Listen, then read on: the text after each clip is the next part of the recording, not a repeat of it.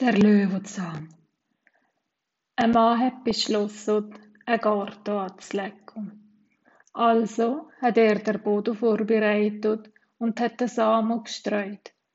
Wunderschöne Blumen sind gewachsen, aber auch ein Löwenzahn. Der Mann hat mit tausend Methoden versucht, den Löwenzahn loszuwerden. Aber nichts hat geholfen. Also ist er in ferne Hauptstadt gegangen, um dort der Hofgärtner vom König zu befragen. Der weise alte Gärtner hat schon häufig auf Berg angelegt und ist immer bereit, Rat zu erteilen.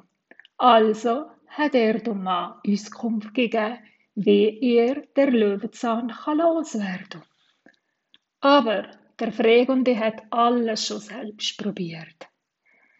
Es schütze hockend zusammen und schweigend. Und dann schmunzelt der Gärtner und meint, tja, wenn das alles, was ich dir vorgeschlagen habe, nichts genützt hat, dann gibt's nur einen Ausweg. Lehr der Löwenzahn zu lieben.